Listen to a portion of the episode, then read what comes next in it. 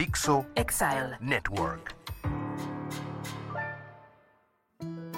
Hola, soy Bárbara Tijerina y hoy vamos a hablar de todo lo que pueden estar diciendo tus manos aún sin darte cuenta. Las manos pueden ser el elemento que hace la diferencia en el liderazgo.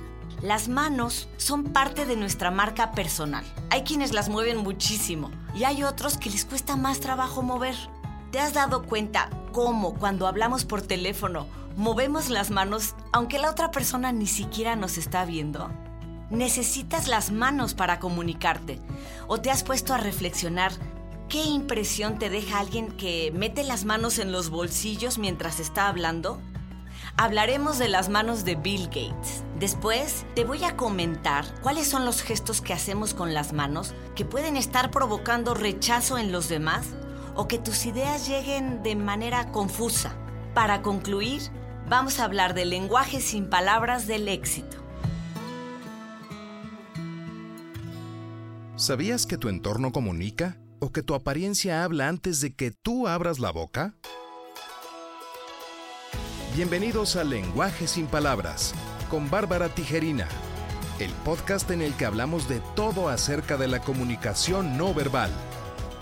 Tu lenguaje sin palabras.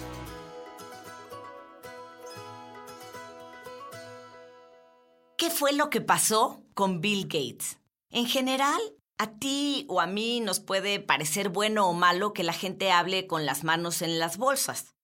Generalmente te da la impresión como de que no te están contando la historia completa o que están escondiendo algo. Pero para algunas culturas, además, es una grosería terrible.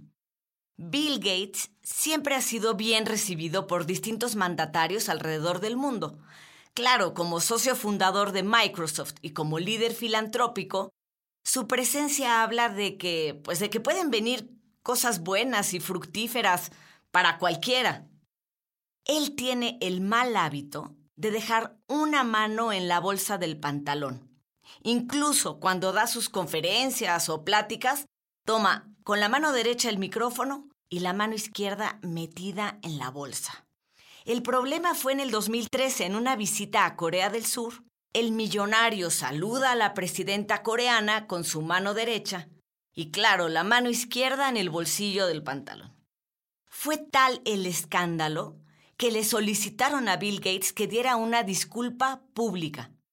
Quizá no puedes aprender todos los idiomas de los lugares que visitas, pero antes hay que investigar cuál es el lenguaje sin palabras de ese lugar. Otro detalle importante para tomar en cuenta es que en algunas culturas asiáticas el señalar con un dedo también es considerada como una falta de respeto. Por eso Disney ya tiene catalogado su Disney Point. ¿Qué es esto? Desde que entran a trabajar ahí los jóvenes, les enseñan que si tienen que señalar algo, que dónde está el baño, dónde están los juegos, lo tienen que hacer con el dedo índice y el de en medio pegados. Porque si lo hacen con un solo dedo, perderían a toda una comunidad que no quisiera ir a Disney. Las manos son nuestras herramientas para muchas cosas. ¿Qué tal cuando te muerdes un pellejito, traes una curita y bueno, ya no puedes ni vestirte, no puedes hacer nada? Ya sabemos que son vitales y entre sus múltiples usos nos ayudan a comunicarnos. Te encuentras a un amigo en la calle y lo primero que haces es levantar la mano, llamar su atención. Tenemos que tener presente que ya en sí su aspecto comunica. La higiene, el cuidado de las uñas. Aún no nos has dicho ni una palabra y ya el aspecto de tus manos dice mucho de ti. Imagina que vas al médico y cuando te revisa, observas que sus manos están descuidadas, sucias, uñas mal cortadas, rastros de tinta o bueno, lo peor, nicotina de cigarro.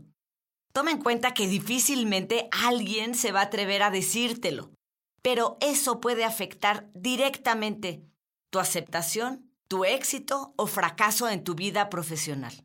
Las manos nos acompañan, nos dan ritmo al hablar. Se les conocen como gestos ilustradores porque es como ir dibujando la historia que estás contando. Y además, ¿qué crees? Se asocian directamente a la credibilidad. Es decir, si hablas y mueves tus manos acompañando el discurso, te vuelves más creíble. Te la creo. Pero ¿por qué es eso? Bueno, la comunicación no verbal es innata, universal y en gran medida se origina en el subconsciente. Cuando decimos una mentira, es común llevar la mano a la cara, como lo hacen los niños chiquitos cuando los cachas.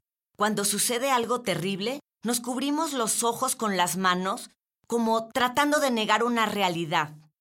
Tal parece que si no la vemos, deja de estar esa realidad.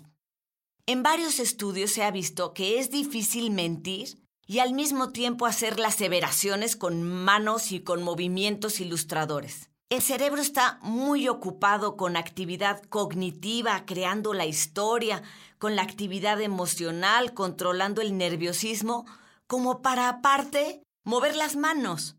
Agentes del FBI reportan que las personas cuando mienten mueven menos las manos y si lo hacen van fuera de tiempo, hacen el gesto posterior a la palabra y se ven descoordinadas. Esto te puedes dar cuenta si estás poniendo atención. Las palabras pasan primero por las manos.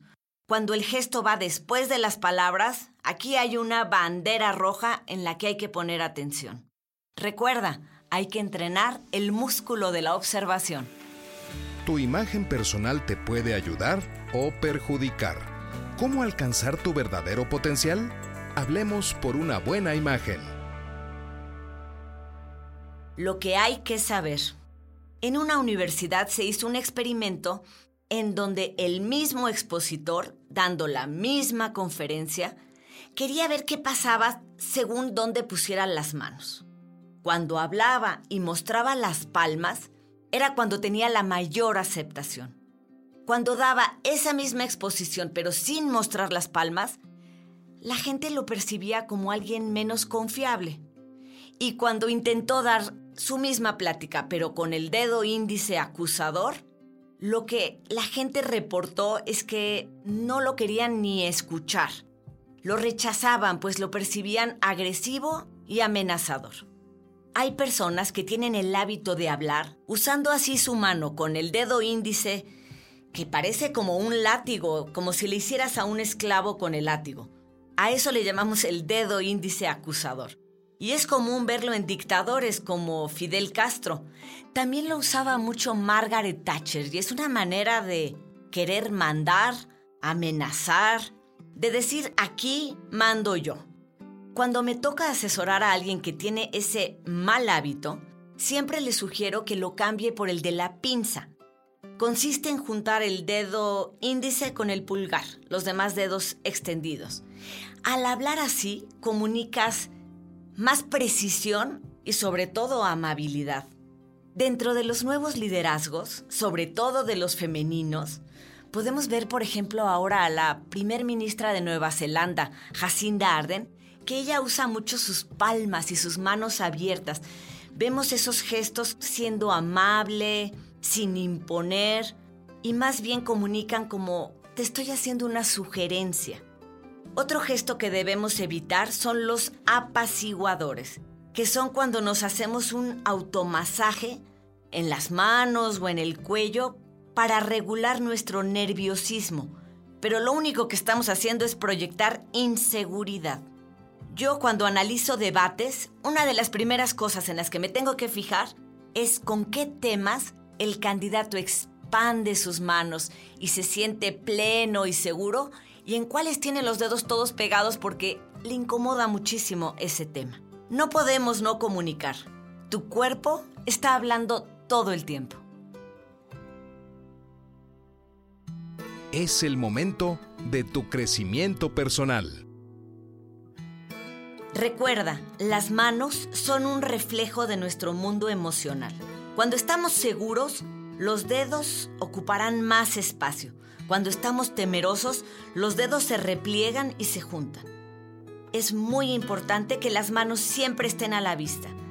Y deja que vayan contando la historia como la vas sintiendo. Son nuestro recurso para captar la atención. Nuestras manos son indispensables para trabajar, para jugar, para protegernos, para vestirnos. Además, con ellas tenemos la posibilidad de tocar, de acariciar y expresar lo que a veces no podemos decir con palabras. Gracias por interesarte en este apasionante tema.